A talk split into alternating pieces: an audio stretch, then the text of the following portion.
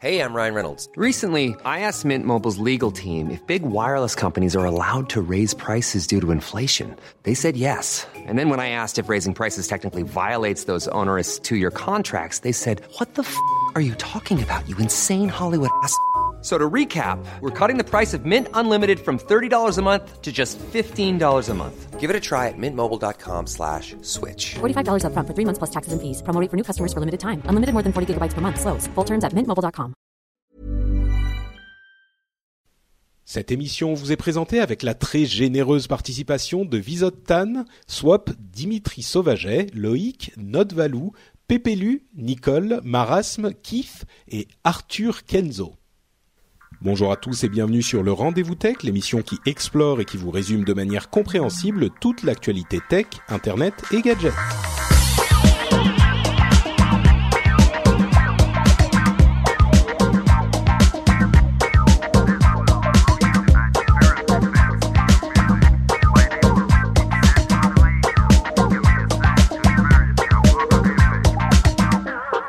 Bonjour à tous et bienvenue dans le Rendez-vous Tech. Le Rendez-vous Tech, c'est l'émission qui vous résume et qui vous simplifie toute l'actualité tech de manière à ce que vous n'ayez pas besoin d'une autre source. Vous avez en une heure, une heure et demie toutes les informations importantes de l'actu tech de ces deux dernières semaines. Je m'appelle Patrick Béja et je suis avec deux co-animateurs fantastiques que je vais vous présenter dans un instant. Euh, je vais avant tout, avant ça, vous dire que nous allons traiter des sujets plutôt euh, intéressants euh, aujourd'hui. On va commencer avec Facebook qui voudrait protéger votre vie privée. Oui, c'est un petit peu le monde à l'envers, mais vous verrez que c'est effectivement le cas. La neutralité du net qui est en danger aux États-Unis. Plusieurs informations intéressantes sur Microsoft et Nokia qui ne font maintenant plus qu'un d'une certaine manière. Euh, et plein d'autres news et rumeurs. Et pour m'accompagner dans ce voyage dans le monde merveilleux de la tech, j'ai Jeff qui nous rejoint comme d'habitude de la Silicon Valley. Comment vas-tu Jeff? Ça va très bien, bonjour à toutes et à tous. Euh, je vous rejoins en fait depuis San Francisco. Nous avons ouvert notre grand bureau à San Francisco et donc euh, la vue a changé. Je ne regarde plus Page Mill Road, je regarde Second Avenue à San Francisco. Et Donc- il fait beau, mais il fait pas chaud parce que San Francisco, il fait toujours froid. Oui, c'est pas génial San Francisco à ce niveau-là. hein. Euh, J'y suis allé, genre euh, c'était la fin du printemps, c'est censé être super beau. Il y avait tellement de vent que euh, Bah écoute, c'est le pire, c'est l'été. Le, le San Francisco au mois d'août, littéralement, si t'as pas ta petite laine, tu te pelles les. euh, et donc euh, là, pour le moment, ça va un peu, mais euh, c'est vrai qu'il fait un peu un peu frais. Alors que dans la vallée, on a dépassé les 90 degrés, donc euh, 90 Au-dessus en, de- en Fahrenheit. hein. en Fahrenheit, Oui, donc on au-dessus des 32 euh, depuis un ou deux week-ends, donc ça commence à faire très beau. D'accord. Donc tu fais le commute entre chez toi et tu, tu es euh, en voiture. Ouais, et ça c'est, euh, enfin on a encore un petit bureau à Palo Alto, euh, mais c'est vrai que maintenant je suis euh, trois fois par semaine à faire le commute entre Palo Alto et San Francisco, et c'est 50 bornes et ça prend du temps. Bon, pour ceux qui savent pas, Jeff est venture capitaliste depuis un certain temps à dans la Silicon Valley et donc à San Francisco et donc son éclairage nous est toujours précieux. En fait, Euh, Softec, Softec, pas, pas pour faire la pub, mais Softec vient de fêter ses 10 ans la semaine dernière, vendredi. Ouh, joyeux anniversaire. à Merci.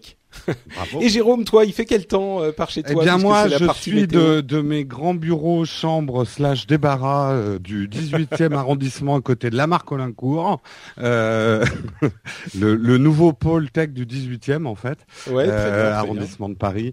Euh, bah écoute, le temps, euh, le temps était, était pas trop mal hein, aujourd'hui. Euh, euh, moi, j'ai j'ai fait la navette entre Clichy et Aulnay aujourd'hui. Voilà. Bon, bah très bien. Maintenant qu'on a les informations sur la petite vie de, tous, de tout le monde, euh, je vais quand même préciser que Jérôme est le producteur de la chaîne Nowtech TV, puisqu'il s'est relancé à, fond, à fond les manettes dans euh, cette euh, entreprise hautement appréciable. Et donc voilà, on, a un vrai, une vraie légitimité tech de Jérôme maintenant. Euh, oui. Avant, c'était le cas aussi, bien sûr. mais- Euh, oui, oui, elle veut dire quoi ta phrase? Déjà, j'étais choqué par ton intro où tu as dit, en gros, quand vous écoutez le rendez-vous tech, vous n'avez pas besoin d'autres sources d'informations. En gros, tu tues tous les Non, autres mais- blogs. Non, mais je voulais dire, je voulais dire à part Nowtech, Nowtech TV et le rendez-vous tech. tu vois. Ne lisez plus Corben, ce n'est pas la peine. Vous, vous regardez. Mais si, rendez-vous- Corben, mais si. Tu sais bien Oui, qu'on oui. t'aime. Allez. Oui. Bon, euh, lançons-nous dans les informations justement pour essayer de, de servir à quelque chose d'autre que le point météo entre Paris et, et la Californie. Euh, parlons plutôt de Facebook et de ces annonces assez surprenantes que nous a fait Mark Zuckerberg lors de la conférence pour les développeurs euh, F8. Euh, F8, c'est le nom de la conférence pour les développeurs. Je je sais même pas pourquoi ça s'appelle F8, mais c'est comme ça, sans doute parce que ça sonne bien. Euh, il a... la touche play sur ton clavier. Non, c'est pas pour ça. Euh, c'est possible, oui. Donc il a il a annoncé tout un tas de choses qui étaient plutôt surprenantes. Euh, les Allez, on va commencer par plutôt euh, l'intention générale de l'orientation de Facebook dans les années à venir. Euh, ce qu'ils veulent faire de Facebook, c'est bien sûr en plus de ce qui existe déjà. Hein, ils vont pas complètement se départir de Facebook lui-même, mais ils veulent transformer ou en tout cas ajouter à la gamme de services qu'ils proposent un moyen de transformer Facebook en une plateforme cross-plateforme pour la mobilité.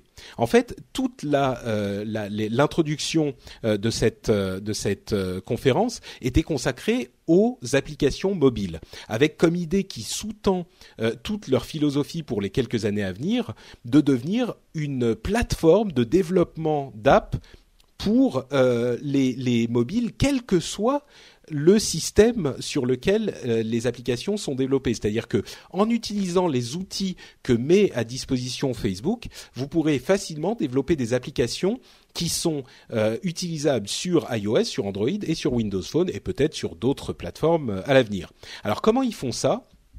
Euh, ils ont euh, créé tout un tas de. Bon, d'abord, il y a euh, un, un système de développement qui s'appelle Parse qu'ils ont racheté, euh, qui a été agrémenté de différentes fonctions qui seront très utiles aux euh, développeurs. Ils ont aussi un système euh, qui va permettre de passer d'une application à l'autre très facilement, de, de lier des applications sans avoir à repasser par le navigateur comme c'était le cas aujourd'hui. Ils ont des systèmes de monétisation. Euh, ils ont des systèmes de, euh, de partage, tout un tas d'outils que peuvent utiliser les développeurs d'applications euh, qui, qui sont reliés à Facebook. Le truc le plus surprenant prenant, finalement dans tout ça, il y a tout un tas de, questions euh, très techniques qu'on va pas forcément traiter ici parce que c'est plutôt pour les développeurs vraiment. Mais la chose qui va intéresser les utilisateurs, c'est que ils ont créé et ils ont euh, modifié leur système de login avec Facebook pour rendre le contrôle de ce qu'on partage avec les applications dans lesquelles on se euh, connecte avec Facebook, pour rendre donc ce, ce partage d'informations complètement contrôlable par les utilisateurs.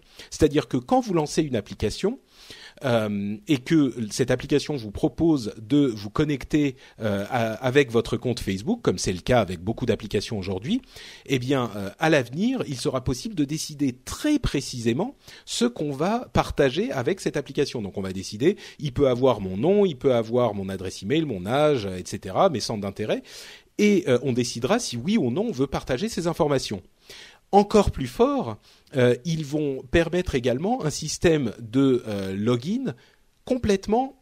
Alors attention, je dis complètement, mais c'est pas tout à fait juste. Un système de login anonyme, c'est-à-dire que vous pourrez vous loguer dans une application mobile grâce à votre login Facebook, mais sans euh, que le développeur de l'application n'ait aucune information sur vous, pas même votre nom ou quoi que ce soit. Il aura juste euh, une connexion avec Facebook et il aura un numéro euh, anonyme qui lui sera envoyé.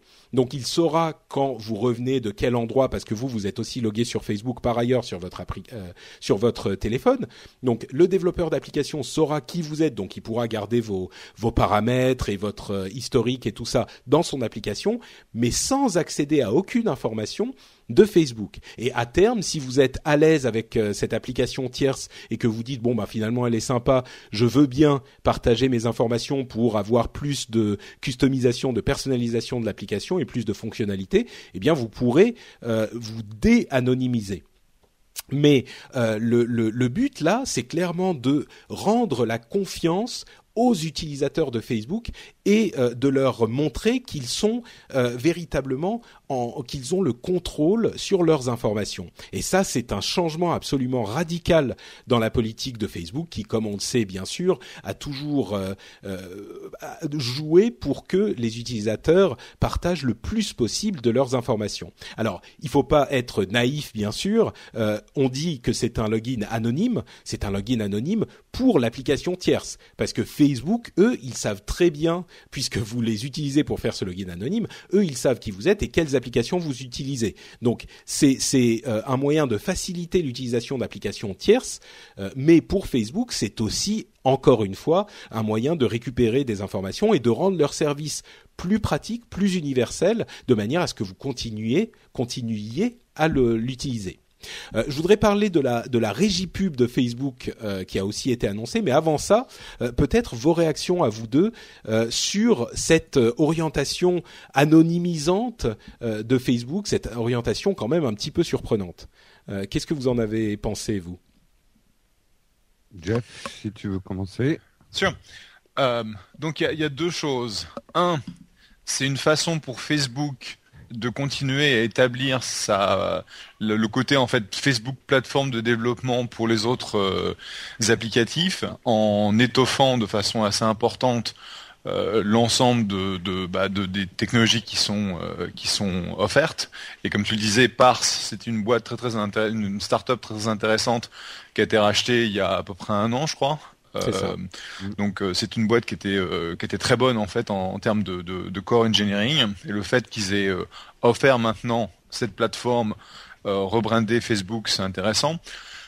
Le coût de l'anonymité, c'est c'est pas mal parce que d'un côté, ça leur permet de donner une sensation à l'utilisateur que Facebook va protéger donc la, la, la privacy, la vie privée, ouais. la vie privée tout en fait en continuant à récupérer plein d'infos sur les applications et l'usage que fait l'utilisateur au travers de cette, version anonymisée, dirons-nous. Donc je pense que c'est super smart. Et puis d'un côté, c'est un peu une réponse euh, que fait Facebook à cette dernière génération d'applications comme euh, Secret ou Whisper, qui en gros euh, vous permet de publier de façon anonyme et d'interagir avec votre réseau social de façon anonyme, de manière à publier des trucs que vous mettriez pas sur Twitter ou Facebook. Et je pense que c'est une façon un peu euh, alambiquée pour Facebook d'offrir une option anonymisante. Donc je pense que c'est super smart. Ouais. Euh, Jérôme? Euh, moi, je pense qu'il y a deux manières de voir les choses. Soit c'est hyper cynique et hyper noir de la part de Facebook, c'est-à-dire c'est un moyen détourné euh, d'aller encore plus loin dans euh, la récupération des données. Alors je suis peut-être je suis sûr qu'il y a des gens qui vont il y a, il y a ah beaucoup de gens qui vont dire que c'est oui et c'est normal parce que comme tu dis il y a un, il y a un côté euh, bon dans le discours c'était très euh, on donne le contrôle aux utilisateurs et tout ça.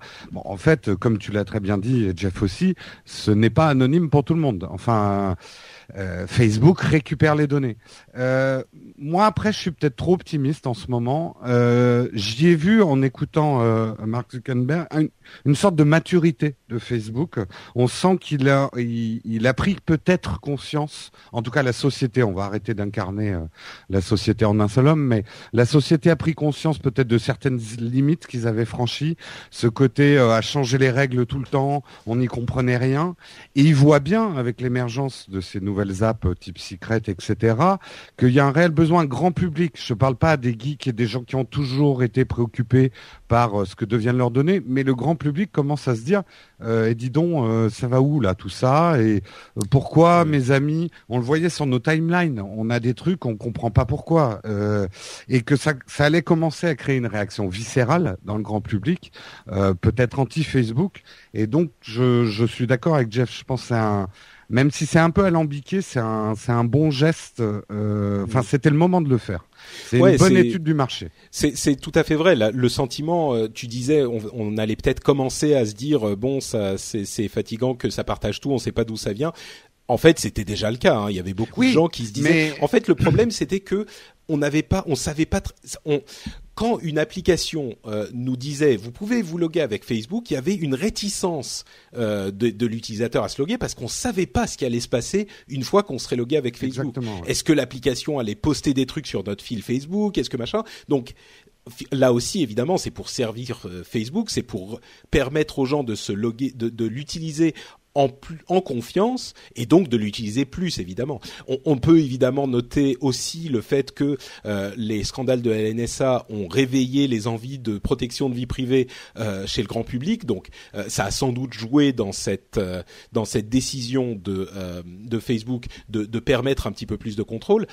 Et aussi, il y a une chose qu'il faut dire, c'est que c'est une une focalisation très très claire sur les plateformes mobiles, c'est-à-dire que Facebook a réalisé en deux ans une transition titanesque de la de- de- du web euh, classique aux applications mobiles et aujourd'hui la majorité de leurs revenus viennent de la mobilité et ils veulent euh, ajouter encore des fonctionnalités et, en fait devenir un acteur incontournable non seulement du web mais de la mobilité elle-même et c'est pour ça qu'ils font tellement d'efforts pour euh, s'insinuer finalement dans l'écosystème mobile quelle que soit la plateforme et en aidant le plus possible les développeurs.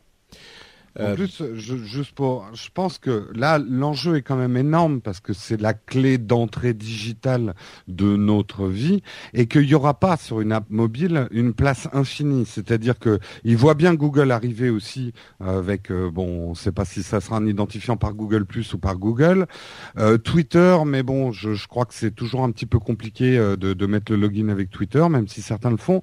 Enfin, voilà, c'est euh, c'est le combat des, des trois géants. Euh, Microsoft s'est un peu planté avec euh, son, truc de login.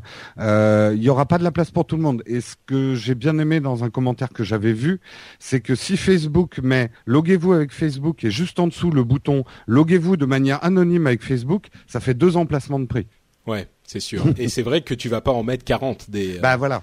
Oui, oui. Et accessoirement, ils ont encore augmenté le nombre d'utilisateurs uniques par mois. Ils sont à un milliard deux cent mille maintenant. Ouais. Donc même Twitter, euh, qui à côté de ça a des difficultés en bourse parce que leur accélération, leur euh, leur croissance s'est ralentie, même s'ils continuent à croître, ils croissent moins vite. Et même Twitter, ils sont à je sais plus 245 millions d'utilisateurs uniques, je crois, ce qui est déjà monumental. Mais par rapport à Facebook, c'est presque rien. Donc évidemment, le choix pour un développeur est sans doute vite fait, surtout si, encore une fois, euh, moi par exemple, si je peux utiliser Facebook pour me euh, connecter de manière anonyme à une app et avoir mon compte simplement grâce à ça, je pense que là où j'étais réticent jusqu'à maintenant à le faire, euh, je serais sans doute euh, plus euh, prompt à me connecter de cette manière. Parce que finalement c'est plus simple. On n'a pas à créer d'identifiant et de mot de passe unique pour cette application euh, X qu'on veut essayer euh, sans doute pendant 10 minutes seulement. Donc c'est un vrai service finalement qui est rendu aux utilisateurs Et Comment Patrick, tu veux pouvoir brosser du porn sans que ça se sache hein non je application tous, hein, application euh, X ou Y je- bon bref Ah, du- Euh, surtout du X, hein, pas trop oui. du Y. Hein. non bon euh, Mais, ah, mais euh, il faut tout hein Pour, être- pour être sérieux, je pense que c'est là ce que disait euh, Corben, c'est vrai, c'est euh, c'est assez euh, satanique de la part de Facebook de dire ah bah voilà, euh, je vous offre cette notion de anonymis- anonymisation, Oui, anonymisation, euh, quelque chose comme ça. Quelque chose comme ça, Pour être anonymization, anonyme. pour être anonyme, comme on dit en anglais anonymization, anonymisation. Mais en ayant la capacité de préserver en fait toutes les infos sur l'interaction et ce qui serait intéressant de savoir c'est parce que bon tout ça c'est dans le contexte du lancement de la Facebook plateforme euh, au niveau des pubs. Et donc plus Facebook récupère d'informations sur euh, l'interaction, l'application que vous lancez, euh, le temps que vous y passez, le nombre de notifications que ça reçoit, etc., le mieux leurs euh, algorithmes de targeting pourront fonctionner. Et donc, c'est vraiment un contexte où ils récupèrent la donnée sans que ça se sache ou sans que ça se voit trop. Et, euh, c'est là où je pense que c'est un peu, c'est un peu machiavélique, euh, mais c'est super smart. Et, et du point de vue du développeur, à partir du moment où euh, il y a le, le, le- toute la puissance de la, de la plateforme Facebook, de part, etc. en dessous, ça commence à être intéressant, quoi. Donc c'est, euh, c'est vraiment, c'est vraiment super smart. Et justement, tu parlais de la de la pub. euh, ils ont aussi annoncé leur Audience Network, qui est en fait une régie pub. Comparable à celle de Google. Euh, C'est-à-dire qu'ils avaient depuis longtemps sur leur propre plateforme Facebook euh, une sorte de régie pub interne qui faisait qu'on pouvait acheter de la pub à afficher sur les pages que regardaient les utilisateurs. Et bien maintenant, il va être possible d'acheter de la de la pub. Enfin, ils vont se transformer en régie pub. Donc par exemple, euh, Jérôme sur son site Nowtech TV, il dit bah je voudrais mettre de la pub, je vais voir Facebook, je mets un lien et les gens qui vont venir visiter, enfin, je, je mets un embed d'une d'un- d'une section de pub sur mon site hein, qui apparaît sur le côté, et les gens qui vont venir euh, sur le site Nowtech TV, euh, ils vont voir en fonction de leurs informations euh, qui sont disponibles pour Facebook une pub qui leur est destinée de manière assez ciblée, de la même manière que fon- fonctionne Google depuis très longtemps, bien sûr. C'était pas encore le cas pour Facebook. On se doutait que ça finirait pour, par arriver, mais là c'est la Enfin, ça pourrait être la naissance d'un géant, parce que là, c'est le business model d'Internet euh, qu'il, euh, sur lequel ils viennent se, se greffer. quoi. C'est le business model de, de, de Google qui domine le monde dans ce domaine. Bon, j'exagère un peu, mais, Non, mais, mais mais, c'est comme ça euh, qu'ils font tout leur argent. Et Facebook, en un instant, là, est en train de se donner potentiellement la possibilité de rivaliser avec Google, ce qui est phénoménal. sur la base d'un- sur la base de un, un milliard deux de d'utilisateurs avec une rétention absolument folle et euh, une ils auront bientôt un milliard de, de clients enfin de d'utilisateurs mobiles euh, qui Oui. visitent chaque jour euh, enfin donc quand tu vois en fait l'impact potentiel sur leurs revenus je peux te dire euh, moi je reste long sur euh, sur Facebook hein. Ouais. Ah oui, oui, ça c'est clair. Mais euh, justement, enfin moi, moi qui travaille dans le marketing et la pub, hein, du côté des méchants, euh, c'est très intéressant aussi parce que c'est vrai que il faut de la concurrence à Google. Google est hégémonique sur tout un tas de choses en publicité, donc c'est toujours dangereux parce que bah il dicte un petit peu les prix aussi. Ça peut être intéressant que Facebook débarque là-dessus. Et je voulais juste revenir sur le truc anonyme mais lié à la pub. Je trouve que euh, c'est peut-être un effet de bord, mais ça a quelque chose d'assez pédagogique euh, dans le sens où ce qu'on s'évertue souvent d'expliquer dans nos émissions tech, c'est que euh, oui, euh, Facebook c'est tout ce qu'on fait, mais notre nom, notre, on va dire notre vraie identité, les intéresse peu ou voire pas du tout. On pourrait être un numéro en face, enfin le que je m'appelle Jérôme Kenborg ou Patrick Béja, ils s'en foutent. Ce qui les intéresse, c'est mes comportements, euh, c'est euh, c'est ce que je fais, les apps que j'utilise.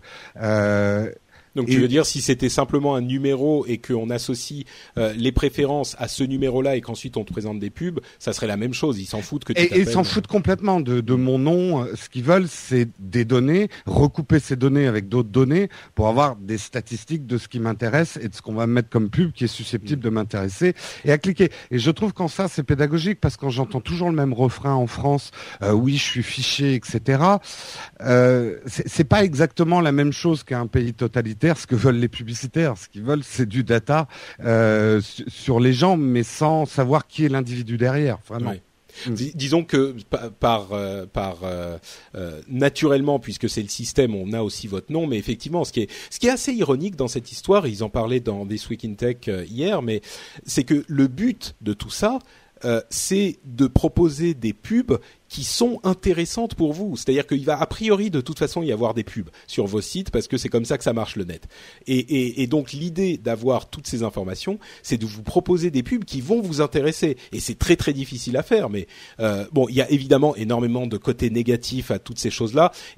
En recoupant avec les histoires de la NSA, euh, on, on pourrait les développer pendant euh, des Oui. heures et des heures. Mais, mais là, c'est pas le propos. Là, si on parle uniquement de la pub de Facebook, euh, le but finalement ultime, c'est de vous proposer des, des, des pubs qui vont vous intéresser et que vous allez cliquer. Donc, en théorie, dans un monde de bisounours, euh, tout ça, c'est positif pour tout le monde.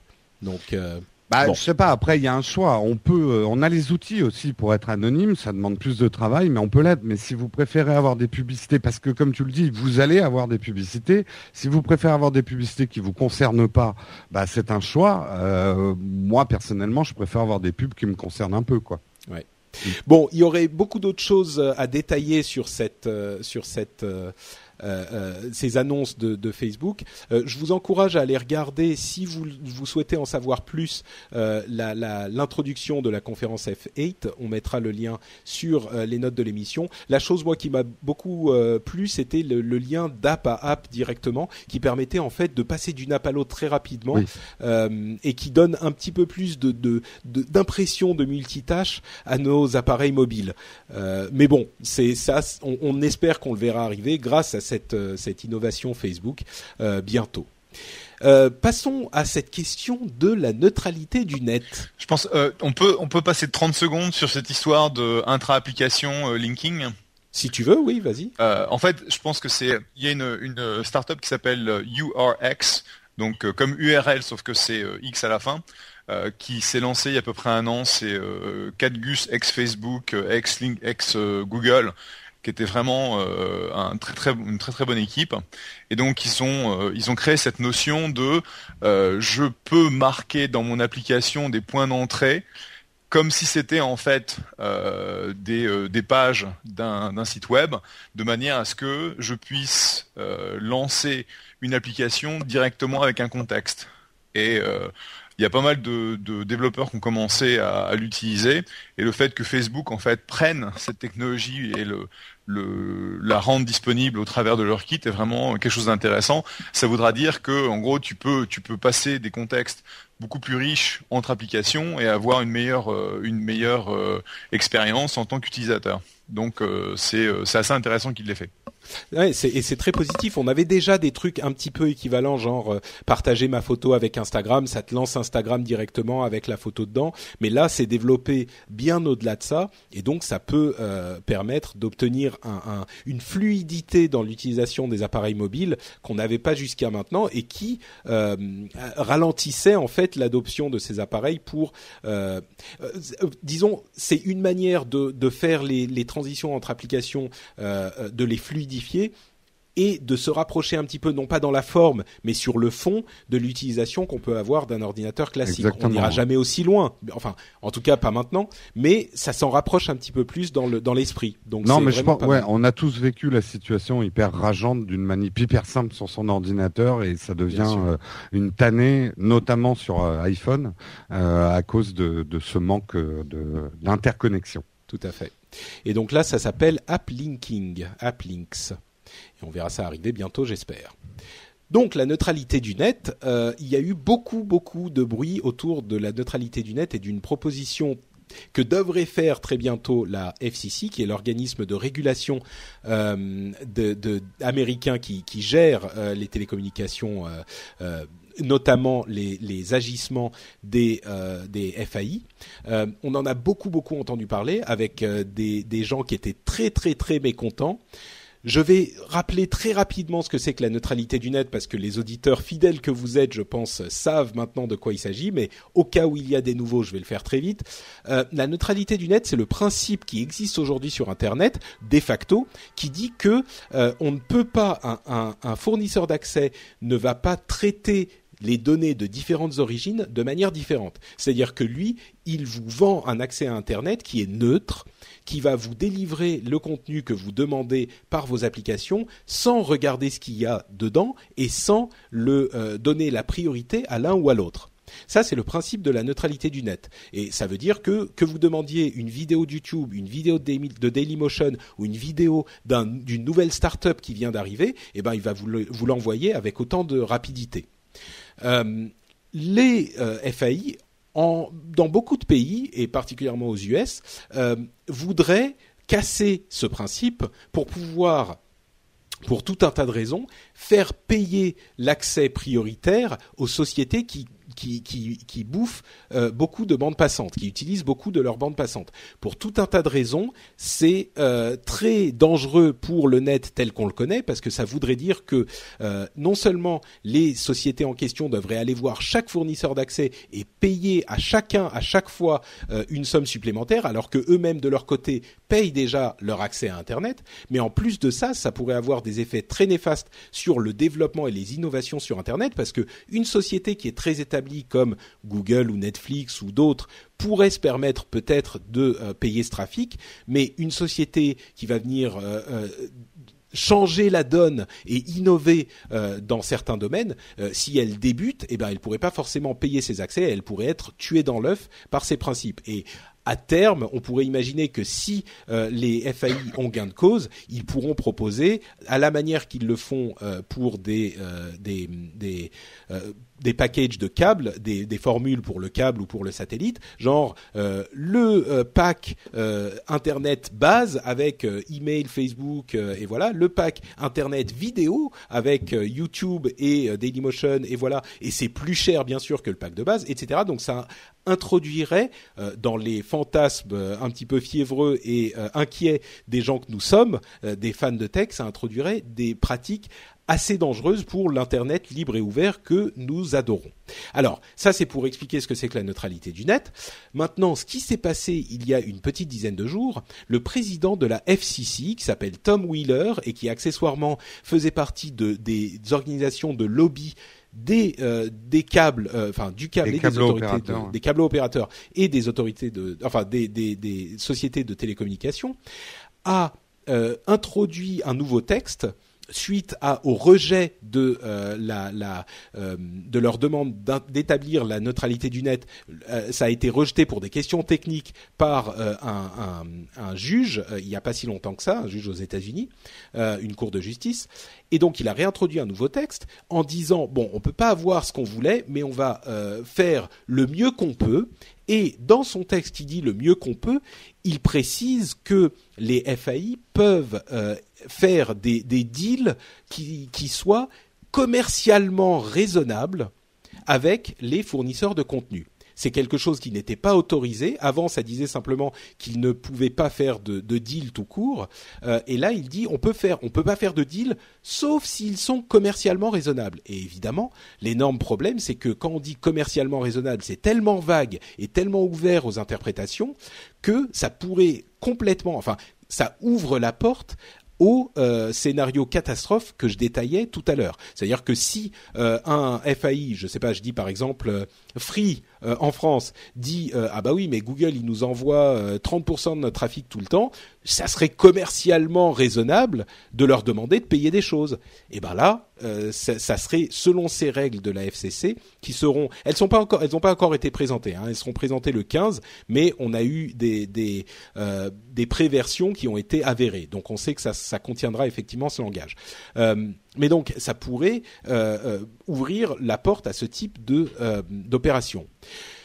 Le le net a explosé, tout le monde a critiqué la chose et il s'est passé un truc assez bizarre, c'est-à-dire que Tom Wheeler, le fameux président de la FCC, a écrit plusieurs blogs et a fait plusieurs interventions pour dire mais pas du tout, la, neutralité du net n'est pas du tout en danger. Ceux qui vous disent que ce texte met en danger la neutralité du net ne, n'ont pas compris ce que je veux faire et aucun de ces scénarios ne seront possibles avec ce texte. Et il l'a répété plusieurs fois. Il a dit on n'autorisera pas ce genre de choses, ça sera pas permis, machin. Donc d'un côté c'est un petit peu rassurant euh, sur ses intentions, mais le gros problème c'est que de l'autre côté le texte reste celui-là et quand on le lit euh, l'interprétation peut difficilement être différente de cette interprétation alarmiste. Donc on a d'un côté le texte qui est inquiétant et de l'autre côté Tom Wheeler qui dit non non non on protégera la neutralité du net.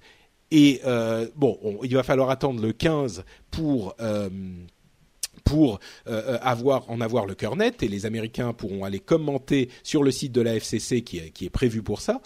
Mais là, on est face à une situation un petit peu étrange. On a une sorte de euh, double langage.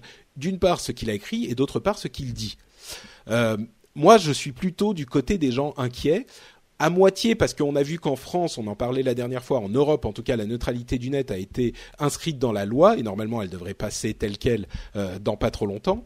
Euh, mais qu'est-ce que ça vous a inspiré vous euh, euh Peut-être Jeff justement, toi qui es aux États-Unis et qui qui est très concerné par euh, ce genre de, de, de, de, texte puisque ça peut influencer euh, ton travail et les startups avec lesquelles tu, tu, tu travailles? Oui, tout à fait. Et je pense que c'était assez bizarre que le texte dise une chose et que derrière le patron de la FCC revienne et dise non, non, non mais c'est pas ce que ça voulait dire. Donc, est-ce qu'il va y avoir une révision du texte de manière à clarifier? Euh, bon, in fine, euh, aujourd'hui, tu vois des services comme Netflix qui bouffent une partie euh, quand même assez monstrueuse de la bande passante disponible. Et je vois, nous, depuis qu'on a vraiment fait beaucoup de streaming, on commence à, utiliser entre un demi tera et euh, un trois quarts de teraoctet par euh, par mois à la maison. Hmm. Bon, ce qui est quand même une augmentation quasiment trois ou quatre fois par rapport à ne serait-ce qu'il y a deux ans.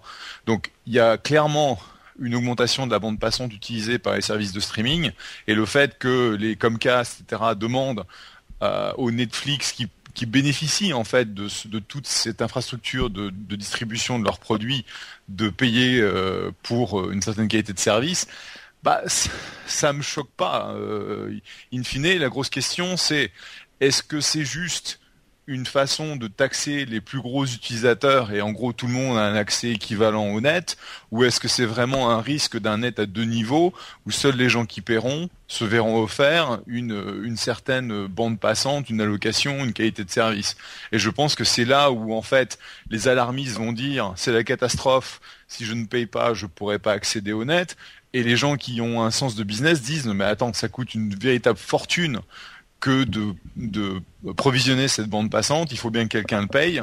Et euh, in fine, le fait de, donner euh, la possibilité à un Netflix de payer pour cette valeur qu'ils euh, qu'ils utilisent, ça ça me choque pas. Donc comme d'habitude, bah, la bonne approche est entre les deux, quoi. Bah, le problème, en fait, c'est que tous ces FAI, euh, y compris aux États-Unis, ils ont fait énormément de profits pendant des années et ils n'ont pas investi dans l'infrastructure qui permettrait justement de gérer ce type de demande. Euh, enfin, à vrai dire, même le problème est encore plus compliqué que ça parce que les euh, infrastructures du net continuent à grossir de manière plus importante que la consommation qu'on en fait. Donc, le fait qu'il n'y ait pas de bande passante, c'est pas tout à fait vrai non plus. Euh, mais ce qui me, dérange moi dans cette euh, analyse, c'est que les FAI n'ont pas ont fait beaucoup de bénéfices et n'ont pas investi pour euh, s'assurer qu'ils auraient suffisamment de, de bandes passantes à l'avenir. Et ils se retrouvent maintenant on, les surprend avec le pantalon baissé. Ils disent ah bah oui mais merde moi je, bon ok je vais j'ai pas assez d'infrastructures et et donc on leur dit mais qu'est-ce que t'as fait pendant cinq ans là? Ça fait cinq ans que tu n'augmentes plus ton infrastructure et tu t'étonnes que euh, elle ne suffit pas à, approvisionner tous tes abonnés. Euh, c'est pas, enfin, on peut pas avoir le beurre et l'argent du beurre. Tu vois, ils ont récupéré les bénéfices pendant très longtemps sans investir euh, dans leur avenir et euh, maintenant se plaindre qu'ils ne sont pas prêts pour cet avenir. C'est ça qui me dérange vraiment finalement.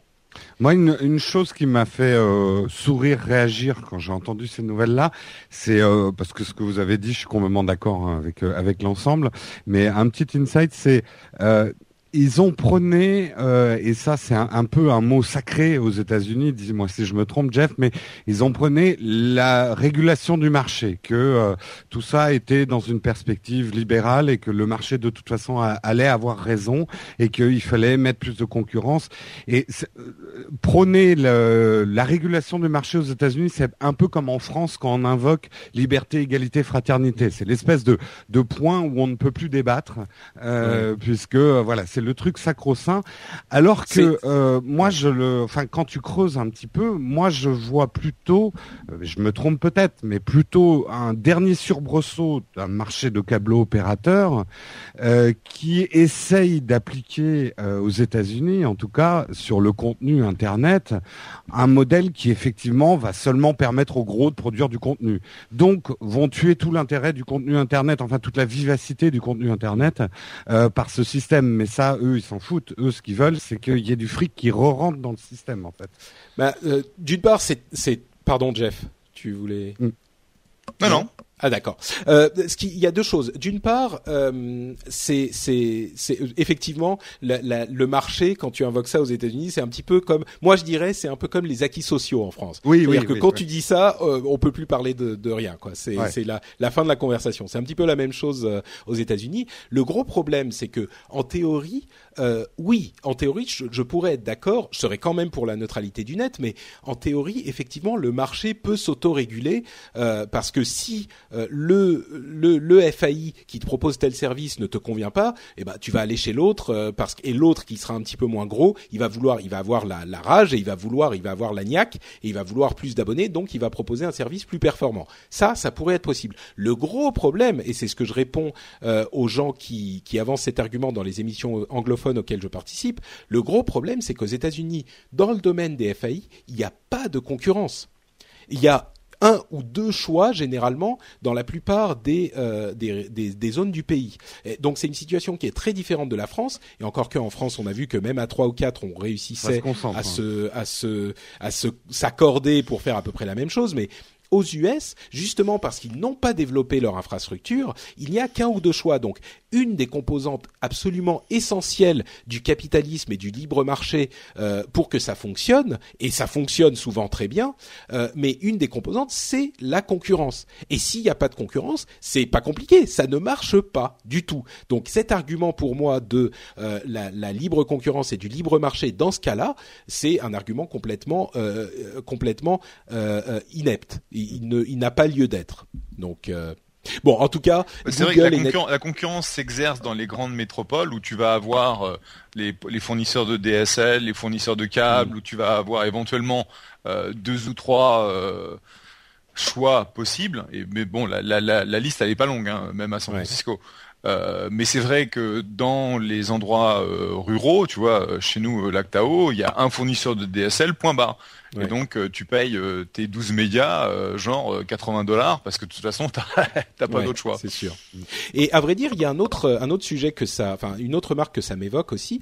Euh, on se dit souvent, euh, enfin on nous répond souvent, oui c'est vrai, mais ça coûte incroyablement cher d'amener les lignes internet partout et, et vraiment c'est pas possible, c'est pas envisageable, enfin c'est bien trop cher. Et on pourrait penser que effectivement ce type d'infrastructure est tellement lourde à développer et tellement cher à installer que euh, on pourrait se dire euh, bon prendre les, FAI en pitié et se dire ah ouais quand même c'est vrai que c'est pas facile. Le problème c'est que ce type de développement d'infrastructures on les a déjà fait plusieurs fois au cours du siècle dernier. On a fait les routes, on a fait l'électricité, on a fait l'eau courante et tout. Bon, c'est pas exactement les mêmes euh, conditions. Il y a eu des développements, des des plans de développement spécifiques pour certains d'entre eux et à chaque fois c'est un petit peu différent, mais il n'empêche, on a développé, enfin tout le monde a l'eau courante dans le pays entier, même dans un pays comme les États-Unis qui est immense. Donc c'est possible à faire. C'est juste une question de volonté, à la fois politique et euh, euh, entrepreneuriale, et c'est possible.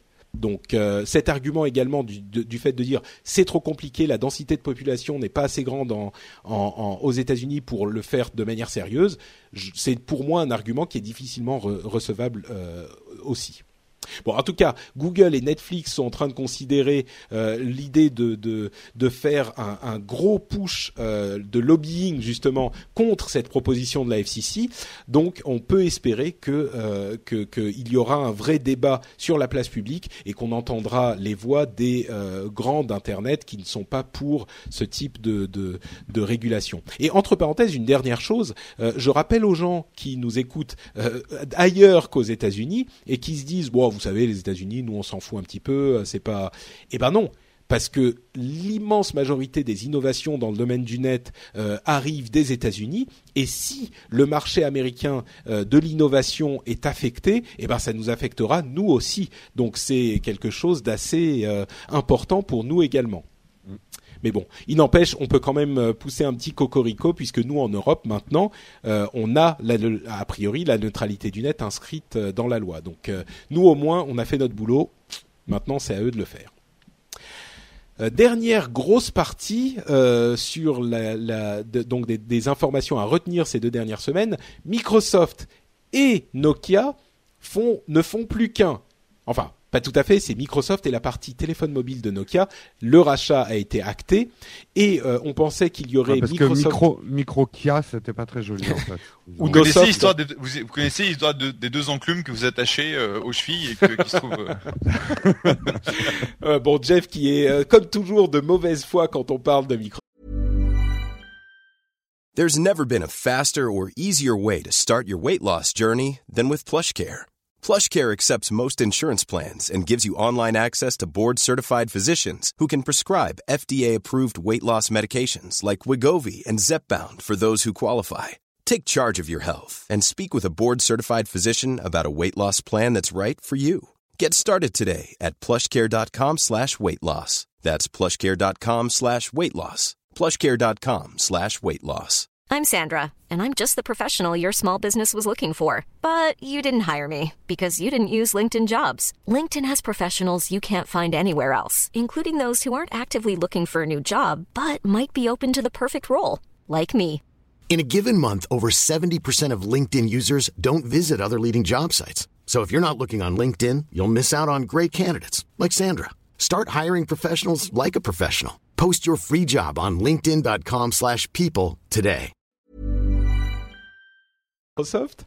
Euh, bon, les, choses à retenir dans cette histoire, c'est que Microsoft est devenu du jour au lendemain le deuxième euh, fabricant de téléphones mobiles au monde. Euh, ils vont pas appeler leur division mobile Microsoft Mobile, c'était un nom qu'on avait entendu, mais c'était juste administratif. Euh, mais euh, maintenant, ça y est, ils vont sans doute se lancer avec euh, peut-être les noms Lumia et ce genre de choses. mais en attendant, ils ne chôment pas parce que ils ont obtenu des royalties euh, de Motorola pour leur téléphone Android. Euh, ça veut dire qu'ils touchent maintenant de l'argent sur les, quasiment toutes les machines Android vendues. Et ce qui est marrant, c'est qu'ils ont annoncé donc il y a deux ou trois semaines que le Windows Mobile allait être euh, gratuit. Windows Phone. Donc mm. ça veut dire qu'ils vont toucher de l'argent sur les téléphones Android et pas sur les téléphones Microsoft. Bah ça, c'est quand déjà, même, ils gagnent plus d'argent avec ce que leur payent les royalties qu'avec euh, Microsoft Mobile, quoi. Enfin, Tout à fait, ouais. ouais. Euh, on a aussi appris qu'ils envisageraient une version cloud de Windows. Donc ça serait euh, une version euh, qui aurait des fonctionnalités sur le desktop, mais pour accéder à toutes les fonctionnalités, il faudrait payer un abonnement et être dans le cloud également. On a entendu qu'ils allaient accélérer la cadence de développement et de sortie de Windows, qui pourrait avoir des mises à jour plus rapides qu'une fois par an. Euh, Qu'est-ce qu'il y a encore Skype euh, a rendu son, euh, ses appels de groupe en vidéo gratuits. Sur Windows et Mac et sur Xbox One. Et enfin, pour cette actu Microsoft, les ventes de Nokia qui s'effondrent au premier trimestre. donc finalement, peut-être que Nokia a été malin de se de se départir de la division mobile. Euh, et c'est Microsoft qui les récupère. Bon, il y avait un petit peu de tout, mais le gros morceau évidemment c'est euh, Microsoft euh, Mobile Nokia. on en a déjà beaucoup parlé, mais je voulais quand même vous donner la parole pour savoir si vous aviez quelque chose à dire sur le sujet. Bah là, juste pour une breaking news, c'est rigolo parce que le Nokia qui va rester Nokia, euh, là sur Bloomberg, ils viennent d'annoncer qu'ils investissent dans mm, avec euh, Tesla sur les voitures euh, sur les voitures électriques. Oui. Ouais. Donc euh, peut-être que Nokia va mieux s'en sortir que l'ancien Nokia qui a été revendu à Microsoft Mobile. Euh, rapidement, dans tous les sujets que tu as évoqués, je vais choisir ceux où j'ai quelque chose à dire.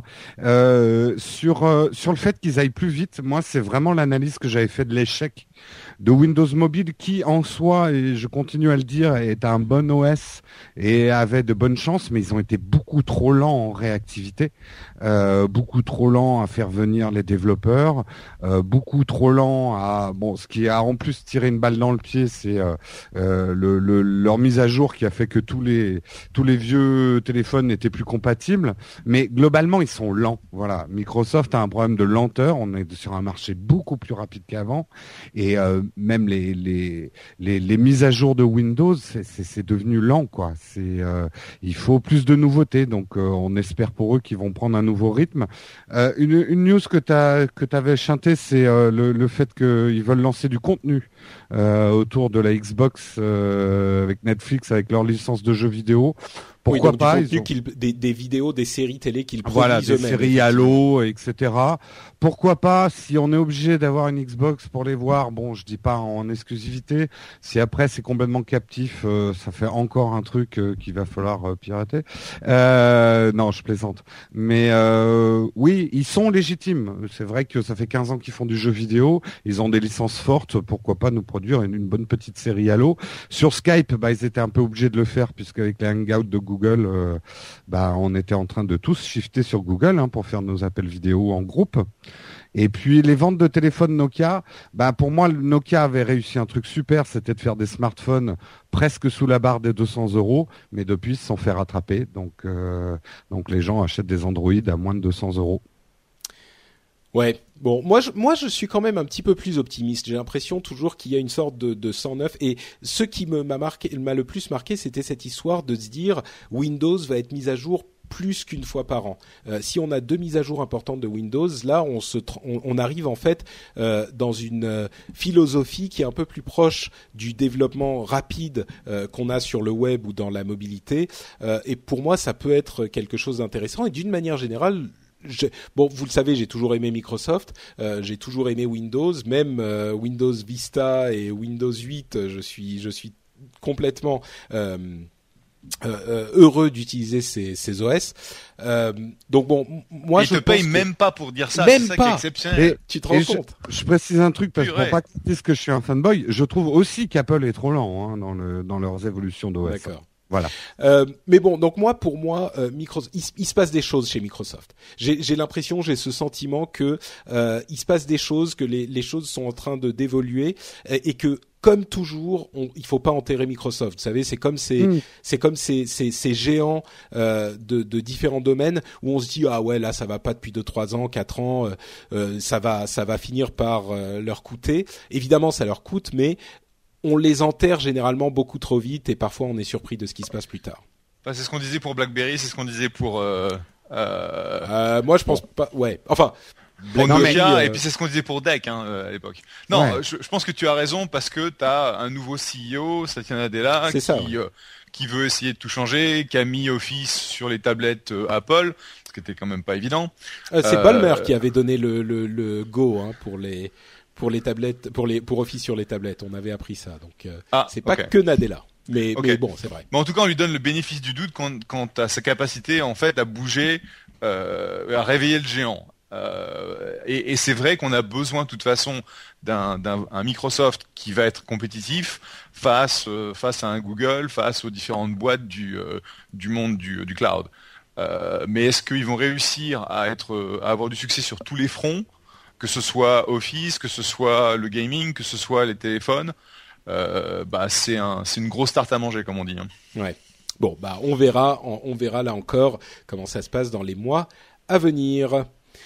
Euh, alors, je ah, je crois que Jérôme ne nous entend plus. T'es toujours là, toi, Jeff? Moi je suis là. Oui. Tu m'entends Jérôme, Jérôme a des problèmes d'internet, mais il est revenu là. je Bah crois. voilà, il a, Je il a suis là. prononcé le mot, il a prononcé le mot piratage. Et Voilà. voilà. Et j'ai été Voilà. censuré Paf. directement. Paf Bon, euh, on va passer donc à notre partie news et rumeurs, mais avant ça, je vais faire mon deuxième round de remerciements, euh, plein de remerciements éternels aux personnes qui choisissent de nous soutenir sur Patreon. Euh, il y a en l'occurrence Clément Struder, Studer, pardon, t- pardon, ou Studé, Damien Gouillette, Super Chacal. C'était écrit de manière un petit peu particulière. Super Chacal, Stéphane Laborie, F.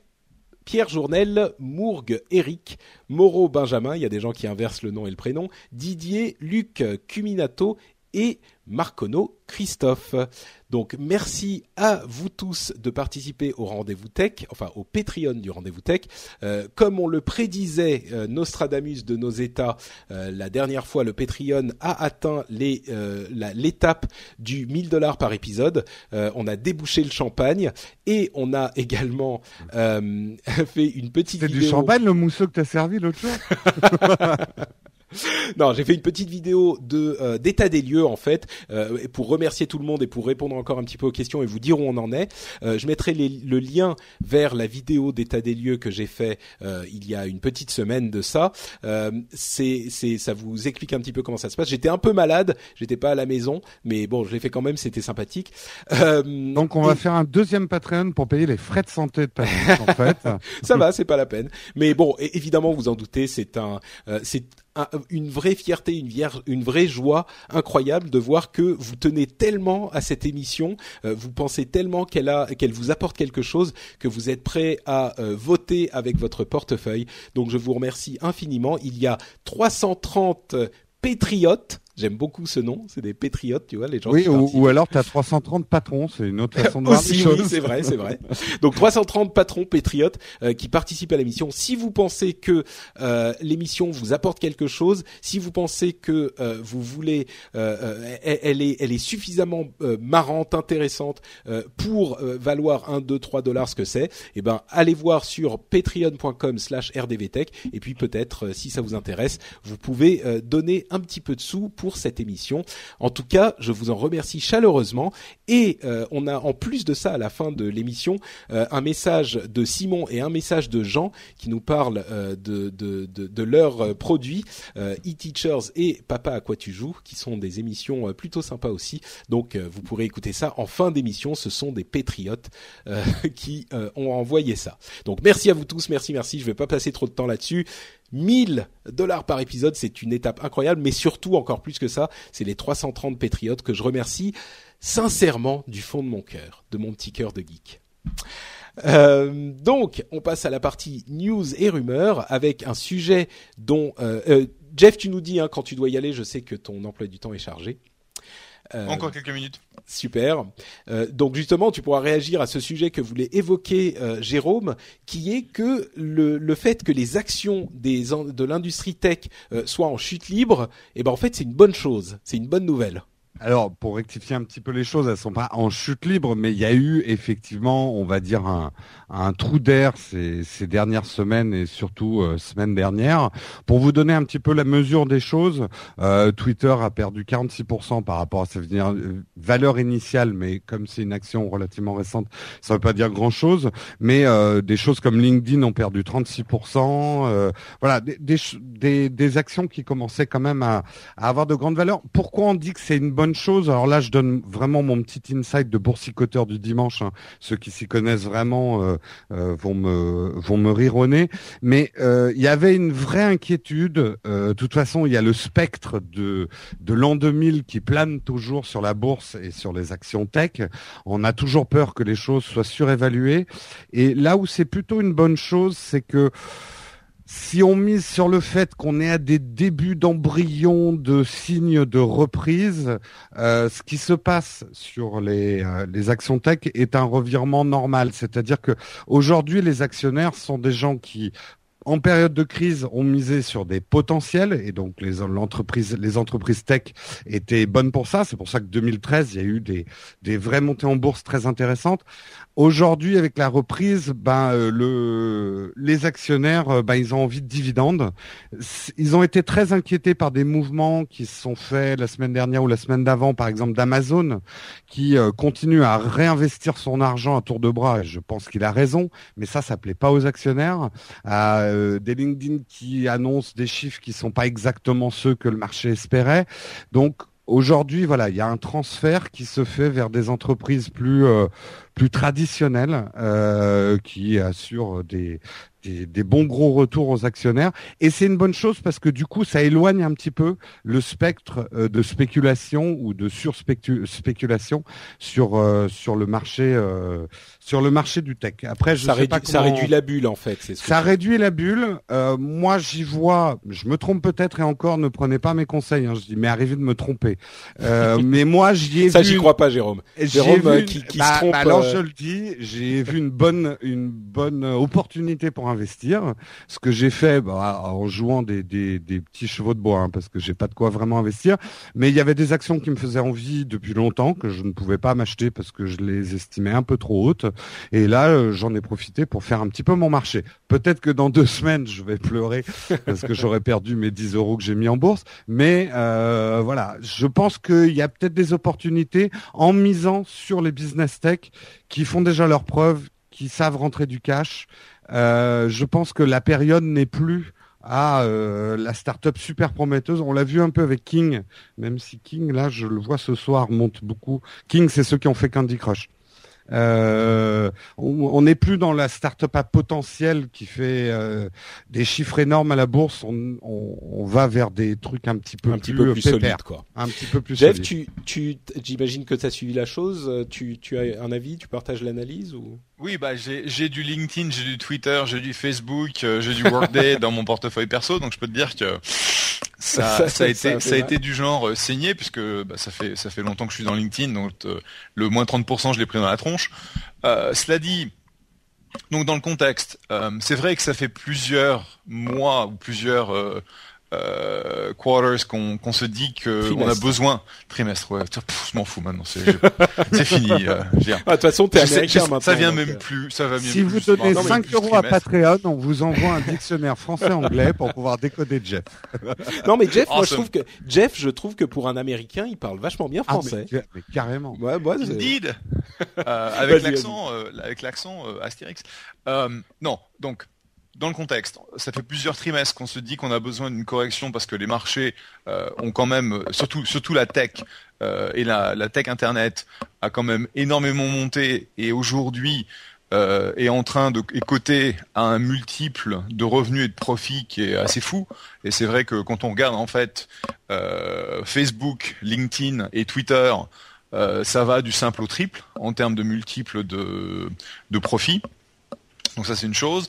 La deuxième, c'est faut pas l'oublier, on est dans un contexte euh, géopolitique qui est quand même pas super cool avec l'Ukraine. Et l'Ukraine, ça a été vraiment le truc qui a un peu fait exploser, euh, je dirais. Enfin en gros, la la mèche était déjà là et c'est l'Ukraine qui l'a allumée en quelque en quelque sorte. Mmh. Euh, et si ça n'avait pas été l'Ukraine, ça aurait été autre chose. D'accord? Euh, ça fait longtemps qu'on est aussi, euh, on se dit ah bah tiens la croissance de la Chine qui a commencé à baisser. Donc il y a un ensemble de facteurs macroéconomiques et géopolitiques qui font que en gros les traders ont serré les fesses. Et puis au moment où il y en a un qui a commencé à vendre, et eh bah avec le système de programme trading, tout commence à vendre et c'est pour ça qu'on a des boîtes qui sont quand même qui sont des boîtes de grande qualité. Je veux dire, LinkedIn, c'est une boîte géniale. Et euh, est-ce que c'est normal que la boîte se prenne moins 30% dans la tronche en l'espace de, deux mois? Non, mais c'est pas grave. Euh, ça veut dire qu'ils pourront rebondir.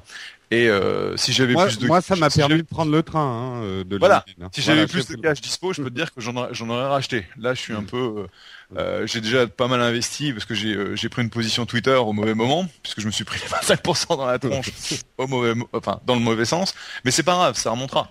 Donc, de toute façon, le, on, on peut on peut jamais euh, timer le, marché, donc rentrer au moment optimal. Et de toute façon, ce sont des boîtes qui, euh, sur le long terme, généreront beaucoup de, profits. Moi, j'ai eu la chance de rentrer sur, euh, sur Facebook à 20. Et euh, franchement, bon, je l'ai quasiment timé correctement. Bon, bah voilà pour les quelques petits conseils. Rappelez-vous que nous ne sommes pas des experts. Enfin, Jeff sans doute un petit peu plus que nous, mais euh, non, non, non, non, non, moi, je, travaille dans le monde du privé. Moi, je travaille pas. D'accord, d'accord. Donc, prenez les conseils pour ceux qu'ils sont.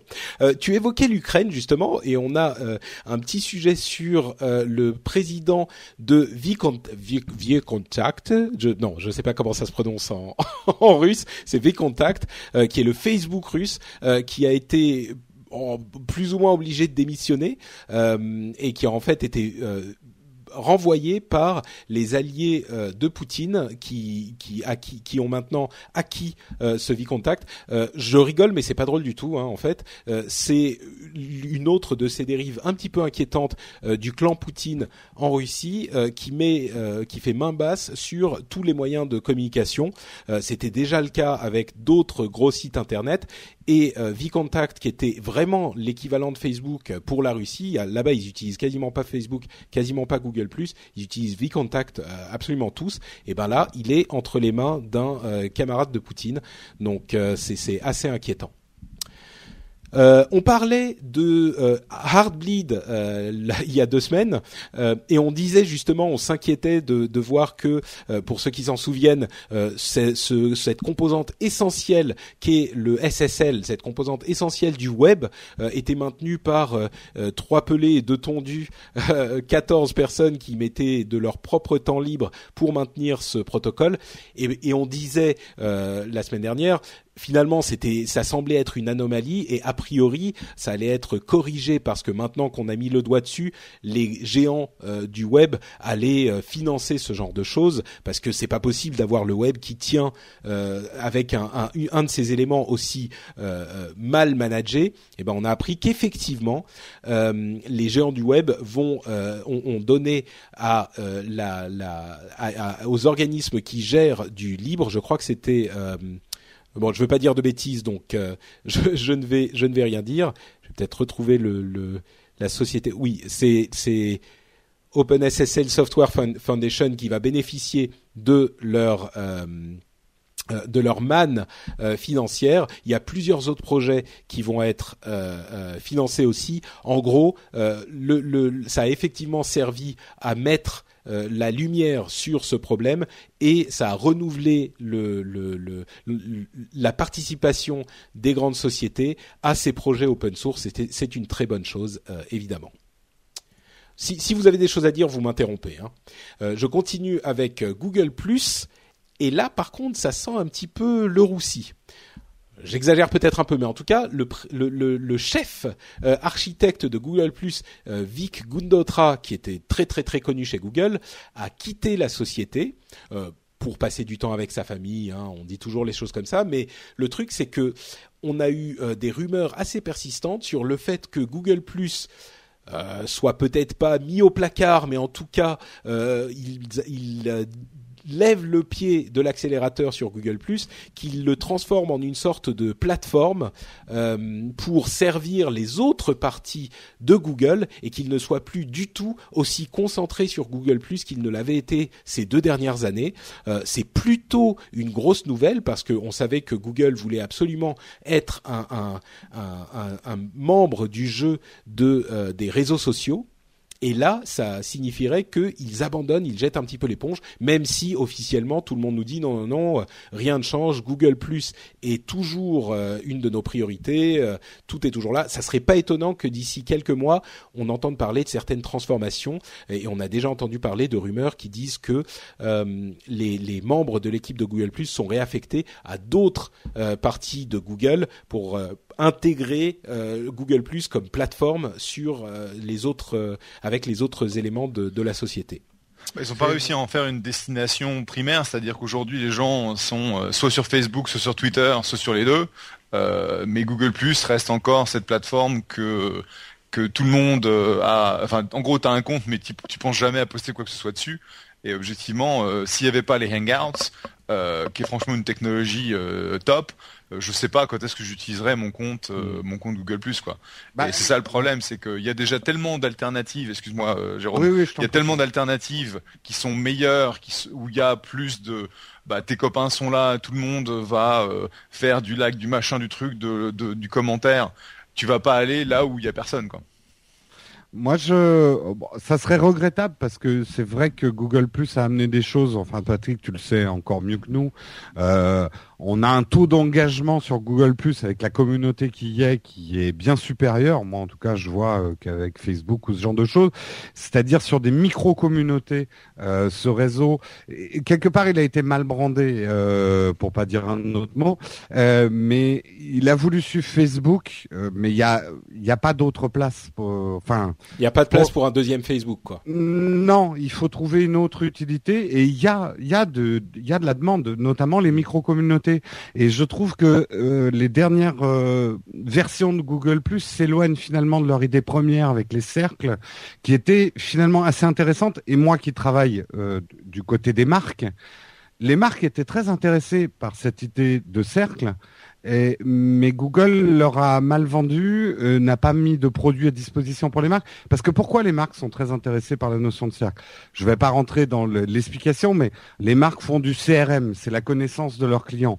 en fait, et de pouvoir avoir un réseau social euh, où on pouvait regrouper euh, les clients dans des cercles bien particuliers. Lui, c'est un super fan de mes produits comme ça et tout ça. Ça les intéressait beaucoup, et c'est surtout quelque chose que Facebook ne sait pas faire. Euh, et que Google Plus n'a pas assez joué ses forces, a été trop dans l'imitation. Moi, je crois que euh, d'une part, c'est la, la, fondation Linux euh, qui va récupérer l'argent pour la redistribuer aux initiatives open source, dont OpenSSL. Donc voilà, je savais que c'était quelqu'un d'important. Effectivement, c'est la fondation Linux. pour revenir à Google moi, je pense que les cercles c'était une idée intéressante, mais qui au final n'était pas aussi pratique qu'on l'avait pensé. Mm mais bon, il n'empêche que effectivement, comme tu le dis, Jérôme, moi j'ai un j'ai un engagement sur Google Plus que je ne trouve nulle part ailleurs. C'est-à-dire que quand je mets une mise à jour sur Google Plus, les gens participent, discutent, c'est ah super intéressant. Et euh, et pour ça, moi j'espère que Google Plus disparaîtra pas et que ça sera euh, euh, ça sera au moins il existera toujours comme ça. Quelque part. Mais on verra. Mais pour moi, effectivement, Google Plus est, est une vraie, euh, un vrai troisième euh, réseau social intéressant. Je l'aime beaucoup plus que Facebook, par exemple. Mm. Mais bon. Moi, il Google m'a déjà brisé le cœur en abandonnant Wave. S'ils le font avec Google Hmm. Plus, je, je ne réponds plus. Là, je, je, je, je, je vais prendre un compte chez Yahoo. Ouais, t'es- Oula, Ouh là c'est. Ah non, mais là c'est. euh, fais gaffe, hein, parce que ça peut être dangereux, ça. Fais Euh, attention, fais attention à ce que tous les espions français vont raconter. Hein. Oui, oui, ouais, non, Le- c'est vrai. que- Le piratage à partir chez Yahoo. Ouais, non, mais tu sais, j'ai plus aucune répu- j'ai plus aucune réputation. Maintenant, j'ai plus peur de rien. Euh, bah, un autre truc qui t'aura sans doute brisé le cœur, euh, Jérôme, c'est que au moment où euh, Amazon a racheté Comixology, euh, c'est arrivé il y a pas si longtemps que ça, et c'était un très bon achat pour Amazon. Mais malheureusement, ils ont supprimé la possibilité de. pour ceux qui connaissent pas Comixology, c'est l'application de d'achat et de lecture de comics sur iOS. Et ils font même de la BD franco-belge, ils font plein de choses maintenant. Mais elle, elle, il y avait donc, elle s'est développée principalement sur iPad. Elle existe aussi sur Android. Et quand Amazon l'a racheté, euh, ils ont développé et mis en place une nouvelle version de l'application qui malheureusement ne permet pas euh, de d'acheter, de, faire des achats in-app. Il faut passer par euh, le, site web de l'application pour acheter des choses. Jeff, tu vas devoir nous quitter. Tu- Oui, bah, je, je vais devoir vous quitter, mais bon, c'est Amazon versus Apple. Hein, euh, ils sont suffisamment en compétition pour que Amazon ne veuille pas mettre sa puissance marketing derrière quelque chose que Apple euh, euh, Mm. pourrait, euh, dont Apple pourrait bénéficier à 30%. Donc, euh, c'est pas étonnant outre mesure. Euh, et donc, je me retire pour aller à mon prochain meeting. D'accord. Merci bah, encore euh, pour m'avoir eu sur ce super épisode du Rendez-vous Tech. et je vous dis à dans un mois. Ciao, merci Jeff. beaucoup Jeff, merci. Salut, salut. Salut. Euh, Moi, ce qui, est- ce qui me gêne là-dedans, et pour extrapoler un petit peu, j'ai l'impression qu'on va revivre les DRM sans les DRM. Je sais pas si tu vois ce que je veux dire. C'est Euh, que là, dans tout. le dans le grand combat des euh, des Amazon, Apple, euh, tout à l'heure on parlait de la Xbox qui va avoir du contenu, qui va être propriétaire. On va encore être euh, condamné à prendre nos contenus chez l'un, chez l'autre. bah là, euh, c'était déjà le cas, hein, qu'on soit. euh, Ouais, ouais, mais je, je sais pas. je- Bah, ce qui est clair, c'est que ce qui est clair, c'est que ça euh, retire de la facilité d'utilisation à l'utilisateur, c'est sûr. Exactement. Euh, et bon, la raison, euh, Jeff en a parlé, mais la raison pour laquelle Amazon ne veut pas qu'on puisse euh, acheter les BD directement dans l'app, c'est que si on le fait, eh ben Apple récupère 30%. Oui, oui, je sais. D'un autre côté, moi je comprends qu'ils veuillent pas donner 30% à Apple. D'un autre côté, euh, sans Apple, il n'y aurait pas du tout cette, tout cet écosystème. Ils s'occupent de l'App Store, de, de la mise à disposition des applications, de, de, la, de la curation euh, de l'App Store, de la, des, des fichiers à envoyer, c'est eux qui stockent tout. Enfin, Ouais, mais ça, quand même. que- euh, Oui, mais tu sais comme moi que le marché, ça, ils en a rien à foutre de qui a mis Oh, un bien sûr, bien truc, sûr. et que si Non, Apple mais ce qu'il y a, doit se c'est faire que- écraser là-dessus, ils seront écrasés. hein. Bien sûr, mais ce que je veux dire, c'est que tout le monde dit ah ouais, Apple prend 30%, c'est énorme, c'est incroyable, mais enfin, qu'est-ce qui, pour- pourquoi est-ce que je devrais donner 30% à Apple? Bah, c'est comme si tu vas acheter un truc chez Monoprix et tu dis ah mais pourquoi je devrais donner euh, tel pourcentage à Monoprix? Bah, ouais, on pourrait oui, avoir un débat parce que 30% aujourd'hui, c'est pas 30% C'est beaucoup. il y a 5 ans. Euh, Ouais, Apple a tendance à quand même à avoir euh, des, des traits. C'est leur réussite, hein. moi je leur reproche pas, mais Apple est très gourmand. Ah, Apple sûr, aime oui. croquer des, des gros, faire des grosses marges, comme l'a très bien résumé euh, Apple. euh, nous, on n'est pas là pour être les premiers, on est là pour être les meilleurs. Et ça, ça ils parlent aussi de leur chiffre d'affaires. Euh, ils s'en foutent d'être les premiers à vendre des smartphones. Ce qu'ils veulent, c'est faire de la grosse marge sur les smartphones. Voilà, donc sur les apps, c'est pareil. Ça les tuera peut-être. On va voir comment ça va évoluer dans les années à venir. Mais soit Apple change son fusil d'épaule et s'adapte au marché. Les signes ne sont pas très encourageants, moi, je trouve. Bah, disons que là, en l'occurrence, euh, Amazon peut effectivement se permettre de faire ce genre de choses parce qu'ils ont des épaules énormes et on peut se dire que les gens qui utilisent Comixology seront peut-être euh, suffisamment euh, adeptes de l'app- de l'application pour aller acheter sur le site web les BD qu'ils veulent euh, qu'ils veulent lire. Mais en même temps, euh, moi je crains que même pour Comixology eux-mêmes, euh, ça réduise énormément leur volume parce que la, la facilité d'utilisation et l'achat impulsif quand tu peux le faire dans l'app est, est tellement importante que euh, s'il faut systématiquement aller sur le site de Comixology, penser à le faire, puis retélécharger dans l'app, etc.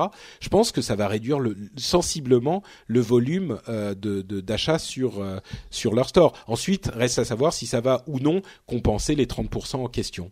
Ouais. Après, je, je, donne une petite info sur Amazon parce que je, je sors d'une étude sur Amazon dans, dans, dans, le fond. Deux petites choses qui sont peut-être intéressants pour comprendre Amazon. Amazon a quand même dans sa philosophie non pas de de prendre les marchés, mais d'écraser les marchés. Et euh, Amazon euh, n'a jamais, et ça c'est certainement un truc très important pour comprendre Amazon.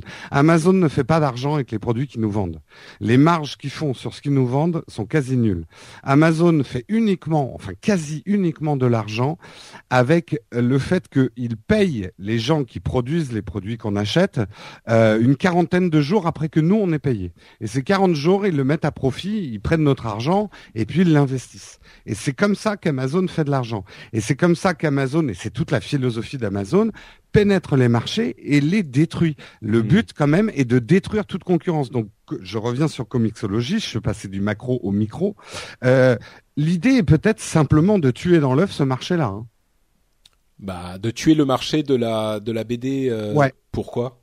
Bah après pour relancer le marché derrière avec leurs propres leurs propres leurs propres tarifs. Bah oui, ouais peut-être. Enfin en l'occurrence, euh, c'est quand même leur société maintenant Comixology, ils l'ont racheté donc euh, oui, je suis pas certain que ça s'applique ici, mais effectivement cette vision est, est assez intéressante, c'est sûr. Bah pour pour bien comprendre Amazon, Amazon et j'ai rien contre Amazon hein, euh, mais ils ont une philosophie qui est de conquête pour avoir une hégémonie sur tous les marchés possibles. Bon, ah. bah, si ça vous évoque euh, une stratégie à laquelle on n'aurait pas pensé, chers auditeurs, venez nous le dire sur le blog de l'émission, par exemple. Euh, le rapport Thévenoud, on pouvait quand même euh, pas ne pas en parler. Mm. Euh, le rapport Thévenoud qui préconise euh, de, de, qui a des, des, propositions pour régler le problème des, euh, des VTC, hein, dont on a parlé régulièrement dans les. Tu devrais avoir une petite musique de clown quand on fait ce genre. de... en l'occurrence, effectivement, ce rapport qui devait apporter des solutions a plutôt apporté des colibets, on dira, puisque essentiellement, je résume, mais ce qu'il suggère pour régler le problème des VTC et des taxis, c'est de retirer les innovations euh, qu'ils ont amenées, euh, les VTC comme Uber, hein, de leur retirer les innovations qu'ils ont créées pour les donner exclusivement aux taxis. C'est l'aspect le, plus emblématique, je pense, de ce rapport. C'est-à-dire que les, VTC comme Uber n'auraient plus le droit d'utiliser la géolocalisation en direct pour vous montrer où est le, la voiture que vous avez commandée. Et par contre, les taxis récupéreraient cette fonctionnalité qu'ils pourraient utiliser on marche sur la tête, quoi. Ouais. Bon, après, pour être objectif, les mesures qui sont annoncées pour les taxis eux-mêmes sont plutôt bonnes. Après, forcément, ils copient, ils copient les, les VTC il y avait des choses quand même comme donner toutes les, enfin la même couleur à tous les taxis, ce qui est fait dans beaucoup de grandes métropoles aujourd'hui, il n'a toujours pas été fait. De réduire, on sait en, France qu'il y a toujours ce problème de plaque où il y a une spéculation euh, avec le, le numerus clausus, de, de, casser un petit peu ça, mais le, dans l'autre côté de la balance, de dire bon, bah les taxis, on vous donne ça et puis on va tuer vos concurrents, comme ça vous allez pouvoir survivre.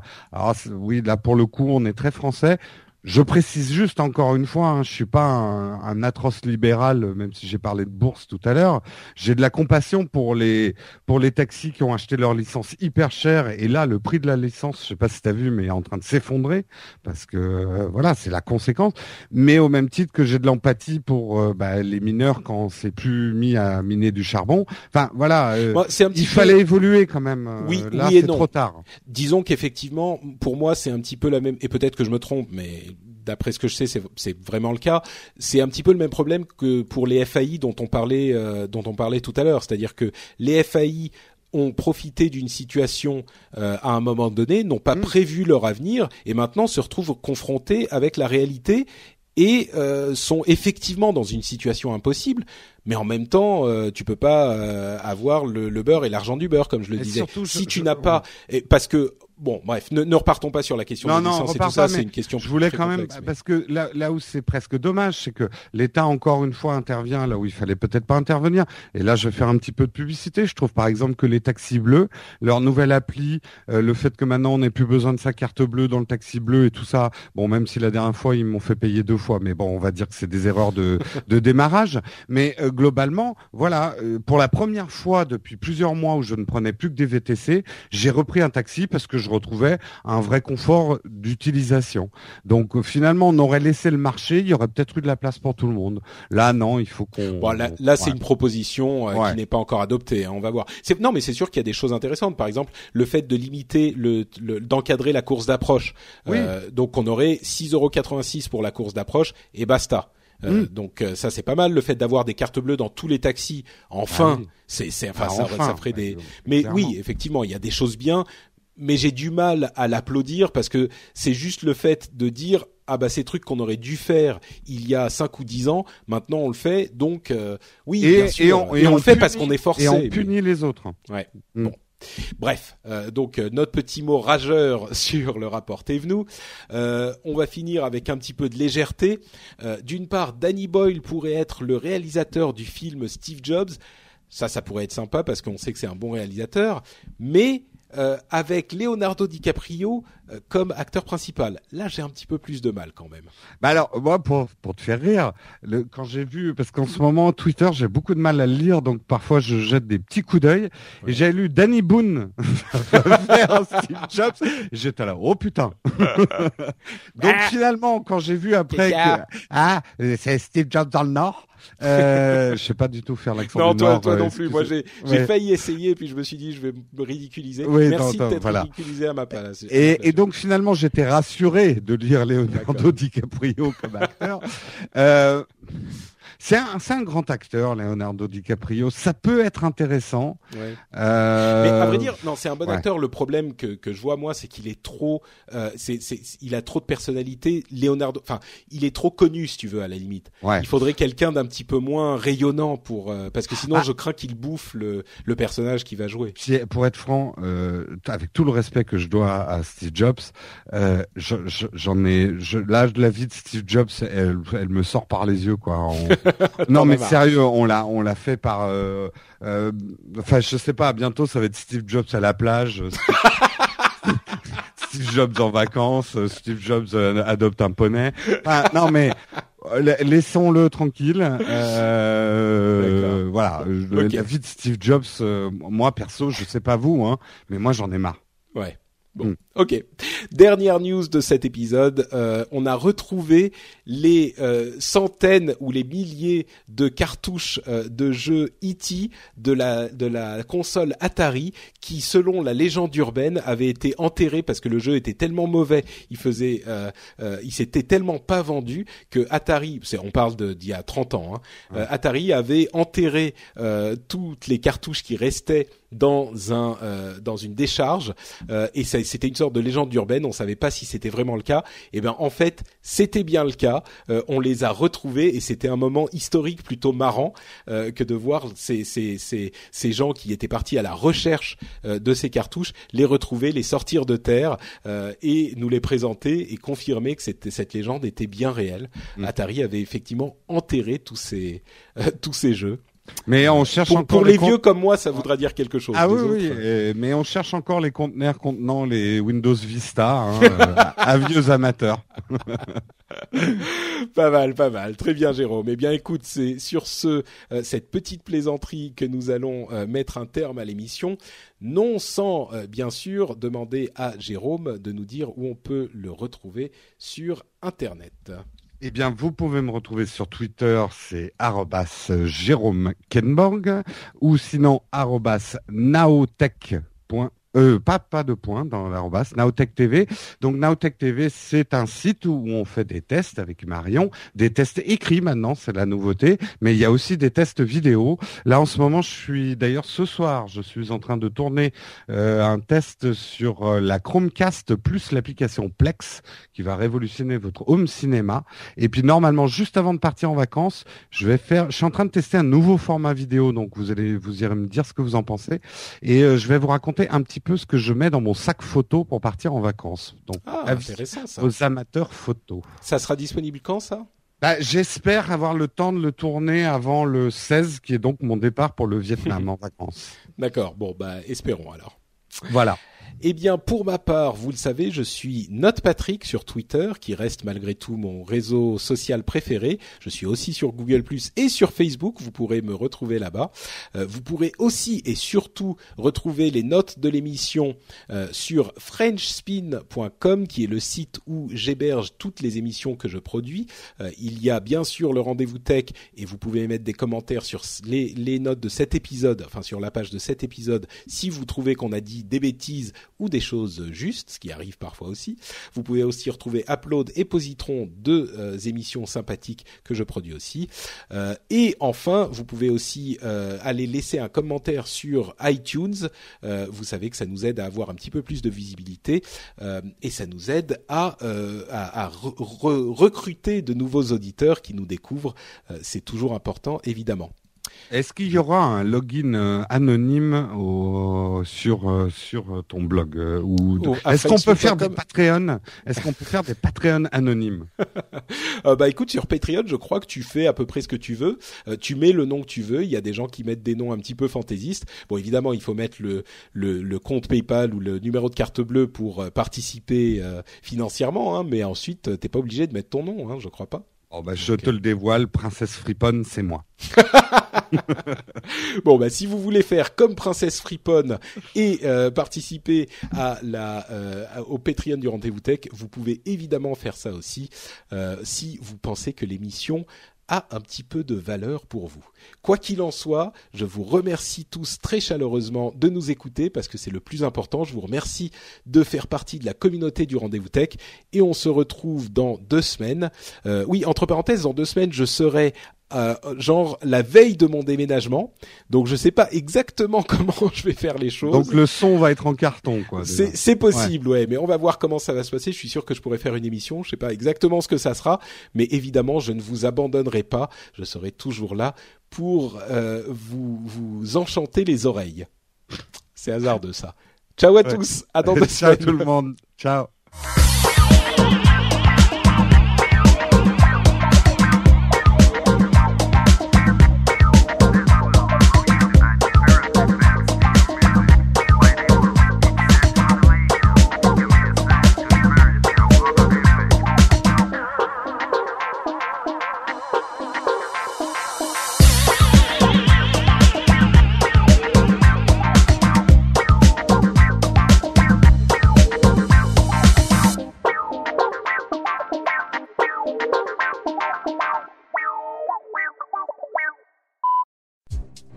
e-Teachers, le podcast des profs numériques qui parle enseignement, TIS, innovation et expérimentation.